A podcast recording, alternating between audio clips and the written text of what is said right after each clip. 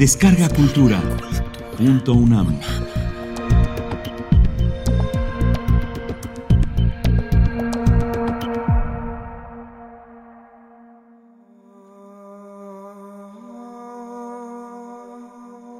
El Diablo en Sevilla. Luis García de Luna.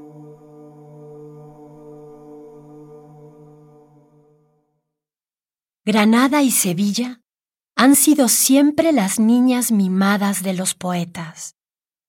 Desde que los árabes se abrieron paso por el estrecho, no ha habido fantasía exaltada que no pondere los encantos de esas dos perlas de Andalucía. Sin embargo, no siempre ha sido Sevilla digna de tan alto honor. Verdad es que su puro y transparente cielo acaso no tenga rival en toda la redondez de la tierra. Verdad es que embalsaman su ambiente los aromas de una vegetación lozana y vigorosa, que le purifican sus aguas abundantes, que tienen una catedral tan grandiosa como el cristianismo, un consulado que inmortalizó a Herrera y un alcázar que aún respira el lujo fastuoso y la provocativa voluptuosidad de los hijos de Mahoma. Pero también es cierto que la Sevilla de hoy no conserva de la antigua más que la fama y el nombre. A fines del siglo pasado, época en que aconteció el raro suceso que voy a referir, en la construcción de las casas de Sevilla dominaba aún el gusto árabe. En las caladas cancelas de hierro, los patios y los jardines a vista del transeúnte eran entonces tan raros como ahora lo son aquellos antiguos palacios de entrada lóbrega y oscura, de descarnadas paredes y sombríos torreones. Sevilla era entonces, con más vecindario, lo que hoy puede ser cualquier pueblo rico de Andalucía. El viajero se perdía fácilmente en los complicados laberintos de las calles estrechas y tortuosas. Las anchas vías públicas, los paseos en el interior de la ciudad y los pintorescos jardines de las afueras fueron mejoras desconocidas hasta que el asistente Arjona se proclamó rey, Allende de Espeñaperros. Los sevillanos, en la época a que me refiero, no tenían más sitios en que entretener sus ocios que una frondosa alameda que desde la puerta de Triana se extendía hasta el puente de barcas, que por el Guadalquivir daba paso al barrio del mismo nombre. Allí se fumaba tranquilamente un cigarro, se bebía un vaso de agua de tomares se hablaba de tal novena o de tal crónica escandalosa. Y cuando el sol reflejaba sus últimos rayos en las cristalinas ondas del río, se volvía a la ciudad, se visitaba a un amigo, se leía un rato en familia, se rezaba el Santo Rosario y se esperaba tranquilamente otro día, que había de amanecer con los mismos atractivos y los mismos pasatiempos. Era una tarde de estío, domingo por más señas.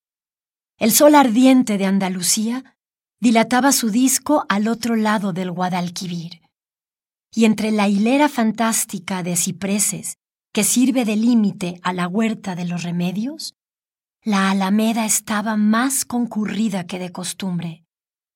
Solo había una conversación entre todos los desocupados. Todas las miradas se dirigían a una persona, y esta persona era una mujer joven, hermosa y forastera en Sevilla. Y a fe que la curiosidad de los corrillos era entonces muy disculpable. Había en aquella belleza un no sé qué sobrenatural, que en absoluto no parecía ni divino ni humano. Aquellos rasgados ojos, hechos para el amor, despertaban impuros deseos, sin provocar las pasiones con miradas atrevidas.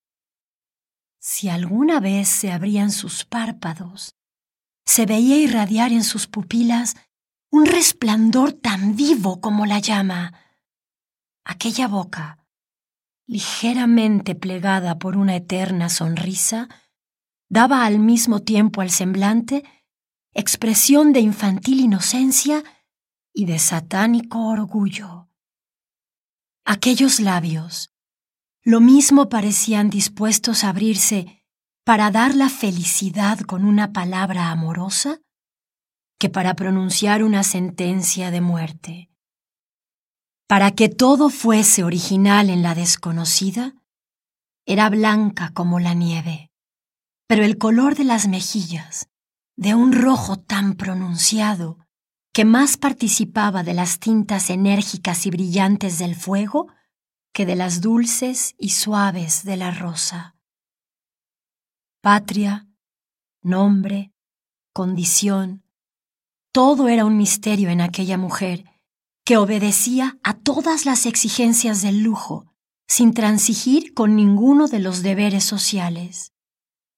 Aparecía diariamente en la Alameda, acompañada de una dueña sexagenaria, y desaparecía sin que nadie supiera cómo ni por dónde. Los que más se apreciaban de ser conocedores de la vida ajena Decían francamente que aquella desconocida había escapado a su perspicacia. En vano los jóvenes, que por entonces estaban a la moda, pretendieron por todos los medios imaginables conquistarse un lugar en el corazón de aquella mujer. Sus esfuerzos se estrellaban por una parte contra la austera severidad de la joven y por otra contra la descortés intolerancia de la dueña, a quien ni conmovían súplicas, ni intimidaban amenazas, ni seducían prodigalidades. El vulgo hacía sus comentarios, no siempre benignos, y las dos mujeres misteriosas los escuchaban con el indolente desprecio propio de esos seres que, por demasiada grandeza de alma o demasiada perversidad de corazón, viven completamente divorciados de la sociedad. Y el problema era cada día más incomprensible. Notabilidad, aunque de género muy distinto, lo era en Sevilla don Juan de Inestrosa. Si bien de éste todos podían dar al curioso cuantos antecedentes exigiera. Desde la puerta de Jerez a la Macarena, y desde el barrio de San Bernardo al de Triana, no había mozo ni anciano que no conociera personalmente al que, por su buena fortuna en amores, empresas y desafíos, había merecido de la fama el sobrenombre de Segundo Burlador de Sevilla. Pesadilla de padres, hermanos y maridos, don Juan de Inestrosa sacrificaba a su insaciable lascivia cuanto en el mundo se tiene por más sagrado.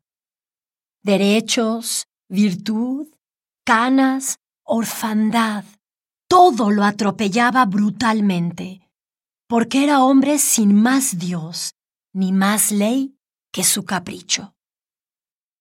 Debía a la naturaleza una figura interesante al nacimiento una cuna ilustre y a la suerte una fortuna cuantiosa.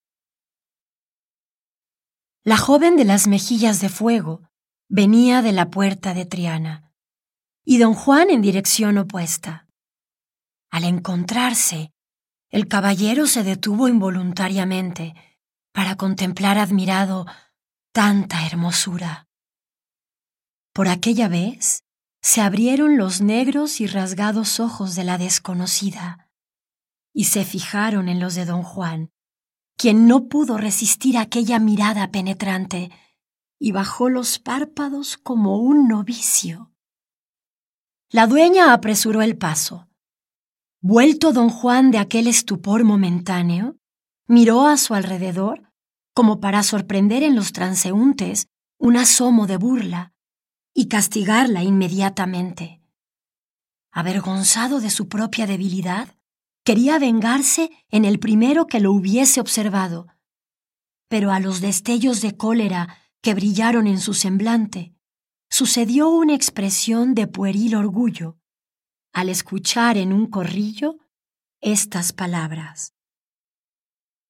Ya se han visto don Juan y la mujer de las mejillas de fuego. Ya acabó para siempre esa vida misteriosa. Sería el único corazón que hubiese resistido al burlador de Sevilla. Don Juan se apresuró a seguir los pasos de aquellas dos mujeres que abandonaron el paseo y se internó con ellas en la ciudad. Pero don Juan, que como César, podía repetir, refiriéndose a sus empresas amorosas, aquellas célebres palabras llegué, vi y vencí, estuvo por espacio de dos meses haciendo una vida de amante adocenado, paseando la calle, escribiendo billetes y dando músicas, pero sin obtener nada que pudiera lisonjearle. Pasaron tres meses y al fin, ni sé ni me importa por qué medios, don Juan logró vencer la tenaz resistencia de la joven, por carácter, por temperamento y hasta por costumbre. Don Juan no era hombre para abrigar pasiones a medias. Bien fuesen los consejos que dirigiera a su pupila la dueña quintañona, bien que la niña de las mejillas de fuego obedeciese a ese instinto infernal de la mujer que la hace dueña absoluta del corazón y el albedrío del hombre que la ama, ¿Es lo cierto que don Juan naufragó en un mar de pasiones? Se sentía abrasado en un fuego impuro, que lejos de templar las caricias de su amada, tomaba cada día más fuerza y mayor incremento. No era aquel amor ese legítimo y tranquilo deseo de poseer el objeto amado. No era la intimidad entre dos almas no era ese sentimiento heroico que nos lleva al sacrificio por una felicidad que no es la nuestra. Era un volcán en erupción continua, un torrente perdido en un océano sin límites, una tempestad que nunca pasaba, un malestar continuo, un anhelar eterno, una sed insaciable, una fuerza irresistible que podía arrastrar al heroísmo o al crimen, según el impulso que recibiera. Don Juan conocía toda la extensión del peligro, pero una voluntad superior a la suya lo arrastraba con violencia hasta el fondo. Las frescas brisas del otoño habían sucedido a la pesada calma del verano. La noche estaba serena y despejada. La menuda lluvia de la tarde, refrescando la atmósfera y la tierra, había impregnado el ambiente de miasmas que daban la felicidad y la vida. Apoyados en la reja del balcón estaban don Juan y la joven de las mejillas de fuego. La luna derramaba su luz sobre las frentes de los dos amantes. El Guadalquivir, rizando blandamente sus ondas, producía un suave murmullo que, unido al crujir de las hojas secas, se extendía por el espacio como una música celeste. A lo lejos se distinguían en confusión fantástica los cipreses de la huerta de los remedios, meciéndose con voluptuosidad sobre sus esbeltos troncos. Aquel himno misterioso de la naturaleza solo era interrumpido por la voz lejana de un pescador que cantando atravesaba el río. Noche de encanto, de voluptuosidad y de misterio. La joven tenía reclinadas las mejillas sobre su mano de nieve. Su mirada se perdía en el espacio, sin fijarse en ningún objeto. Una nube de tristeza había empañado su frente. Don Juan la contemplaba con esa ansiedad que solo cabe en el pecho de un amante apasionado. ¿Qué tienes? le preguntó.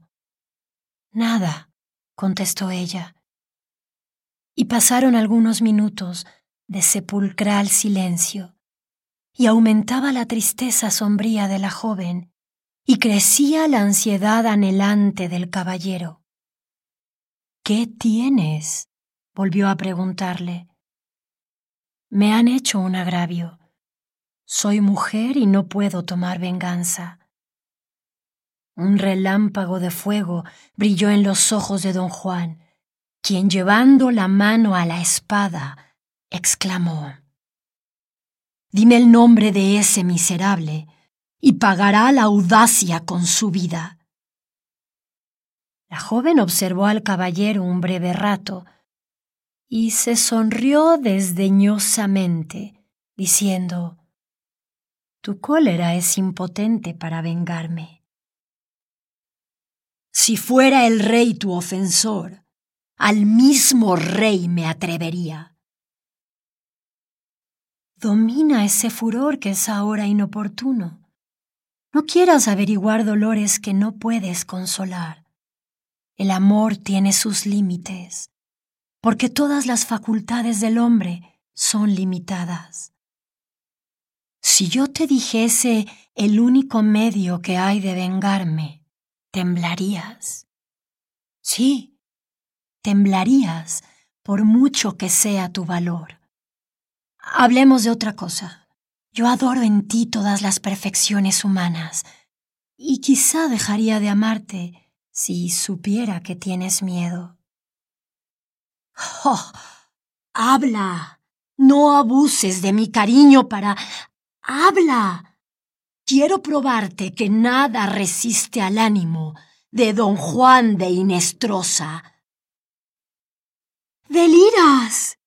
Si te dijese el agravio de que soy víctima y la venganza que anhelo, quizá te infundiría horror. Sé que me amas con delirio, pero los hombres no tenéis pasiones tan exaltadas como nosotras.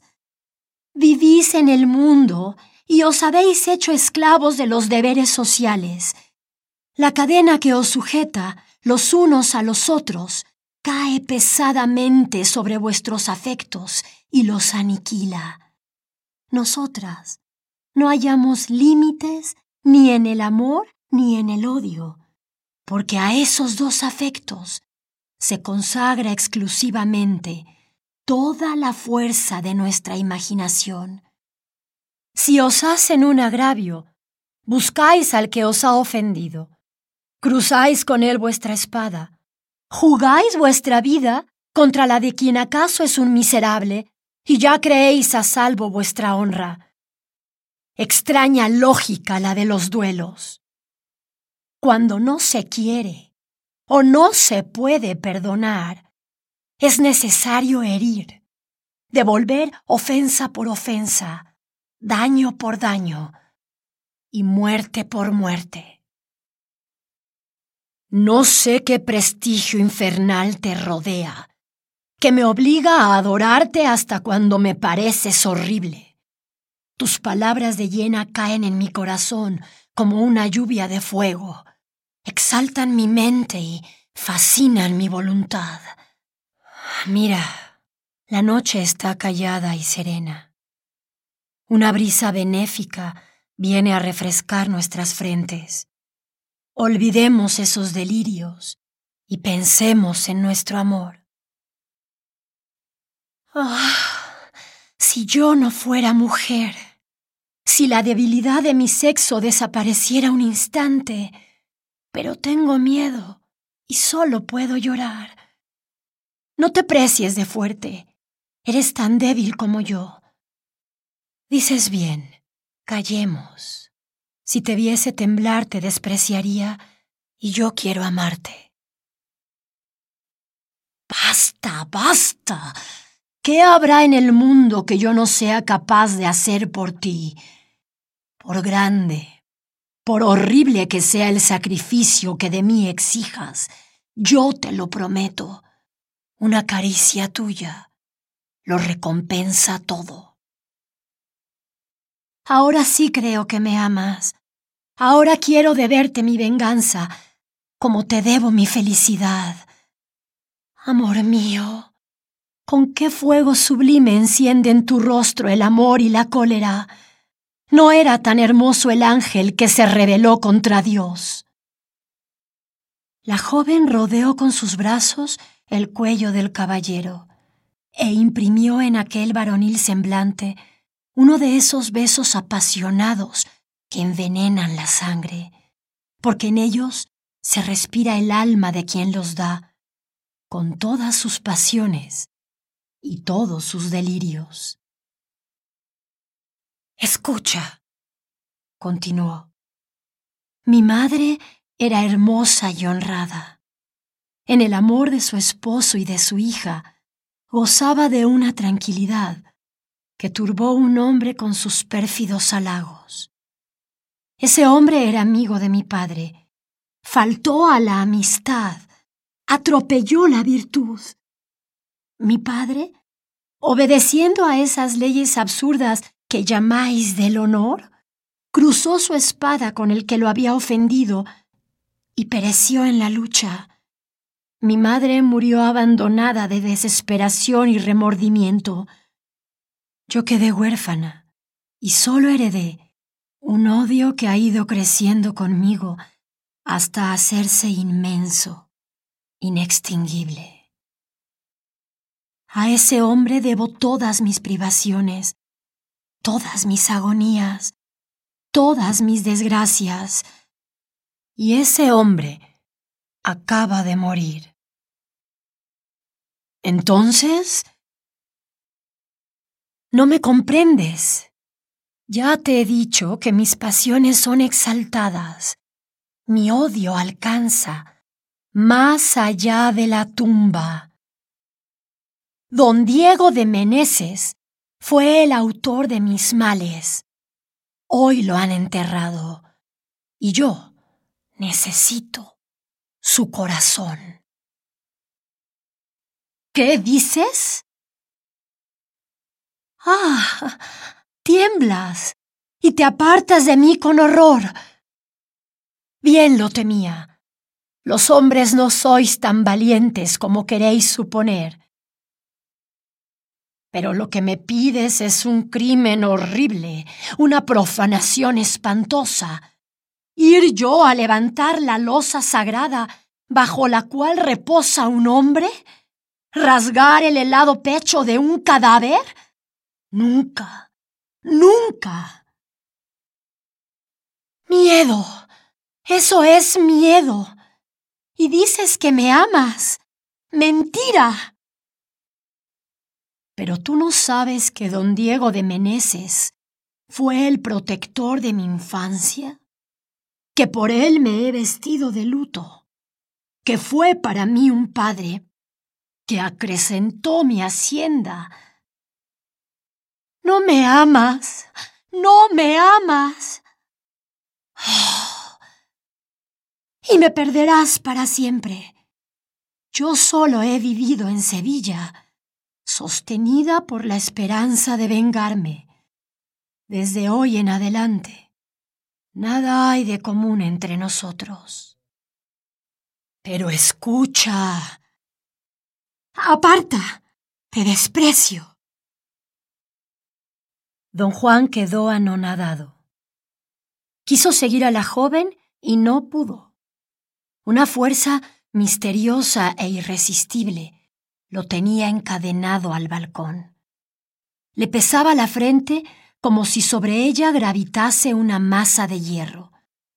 La sangre se congelaba en sus venas, y por su imaginación cruzaban multitud de pensamientos vagos, inconexos, sombríos, tan atropellados como los latidos de su corazón. Llamó a la joven repetidas veces, pero los ecos de su voz se perdieron en un silencio de muerte. Diríase que aquella mujer se había evaporado como un espíritu. La casa estaba a oscuras. La luz escasa del astro de la noche, penetrando en las habitaciones, revestía los objetos de tintas y formas fantásticas y siniestras. Don Juan tuvo miedo de cuanto le rodeaba y hasta de sí mismo, y por instinto emprendió la fuga. Al salir por la puerta, tropezó con un objeto que le hizo estremecer, porque al recibir el golpe exhaló un quejido. Era la dueña que dormía. Loco, desalentado, sin conciencia de sus acciones, don Juan cruzó calles y calles, a la manera del asesino que, sin nadie perseguirle, huye de su propio crimen en qué pensaba. Ni él mismo se atrevía a penetrar en la confusión de su espíritu. Las nubes, que durante la tarde habían flotado por el espacio, empezaban a agruparse sobre la ciudad. De la tierra se desprendía un vapor denso y sofocante. La brisa era apenas perceptible todo anunciaba una tempestad próxima. Don Juan seguía su incierta marcha. Atravesó toda la ciudad, salió por la puerta de San Fernando, cruzó el prado de San Sebastián y se detuvo delante del cementerio. Un sudor frío inundaba su rostro. Todos sus miembros temblaban como los de un azogado. Iba a volverse atrás, pero arrepentido de su cobardía, hizo un esfuerzo sobre sí mismo.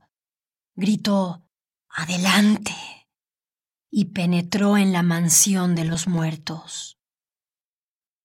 La tempestad empezó a rugir lejana, y su voz misteriosa y solemne le pareció a don Juan un aviso del cielo. Se volvió para huir y quedó detenido inmóvil de estupor, ante un blanco fantasma que con el brazo extendido le señalaba una tumba, diciéndole, Si esto es profanación, ya la has empezado. Ten valor para terminar la obra. Don Juan creyó reconocer en aquella voz fatídica la de su amante adelantó dos pasos hacia el fantasma, pero al ir a tocarle, se desvaneció en una columna de humo cárdeno y amarillento. Deshecha aquella aparición extraña, que fue para don Juan quimera forjada por la perturbación de sus sentidos, y haciendo el último esfuerzo, llegó con paso vacilante a la tumba, en que descansaba el cuerpo de don Diego de Meneses. Levantó con mano sacrílega la losa cineraria y apareció el cadáver en toda la imponente solemnidad que lleva consigo la muerte.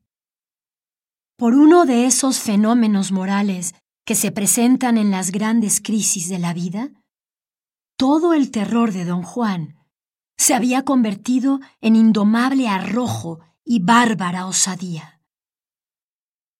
Como si hubiera tenido un agravio sangriento que vengar, se arrojó sobre el cadáver, rasgó su lívido pecho y consumó el acto de salvaje crueldad que la joven había puesto por precio de su amor. En aquel momento la tormenta rugió con fuerza inusitada y la rojiza luz de un relámpago alumbró con sus trémulos resplandores aquella escena horrible. Las vidriosas y sangrientas pupilas del cadáver parecieron fijarse en don Juan con expresión siniestra y amenazadora. Instantáneamente desapareció toda la febril energía del caballero, que echó a correr desatentado como si el cadáver lo siguiera. Al desviarse de la profanada tumba, le pareció oír repetida por el eco una sonora y estridente carcajada. Así llegó a la casa de la mujer de las mejillas de fuego, que le esperaba radiante de amor y de hermosura. Don Juan, para dominar su terror, quiso embriagarse en las caricias de su amada. Pero al imprimir sus labios en aquel rostro provocativo, sintió que a su contacto se le helaban. Miró atentamente a la joven y no pudo conocerla. Aquellas mejillas frescas y excitantes, aquellos ojos de fuego, aquella boca, manantial eterno de delicia, aquellas formas tan elegantes, esbeltas y voluptuosas, todo había desaparecido. Don Juan había besado un esqueleto. Volvió el semblante con horror y sus miradas se encontraron con el destrozado cadáver de don Diego de Meneses, que, envuelto en un sudario sangriento, le emplazaba por su crimen ante el tribunal divino. Don Juan cayó al suelo sin sentido, y cuando volvió en sí, había perdido la razón. Dos años después, pronunciaba sus solemnes votos en el convento de los Cartujos, un caballero a quien los desengaños del mundo y sus propios remordimientos conducían a vida penitente. Este caballero era don Juan de Inestrosa. Nadie volvió a ver a la joven de las mejillas de fuego, que en concepto de todos era Satanás.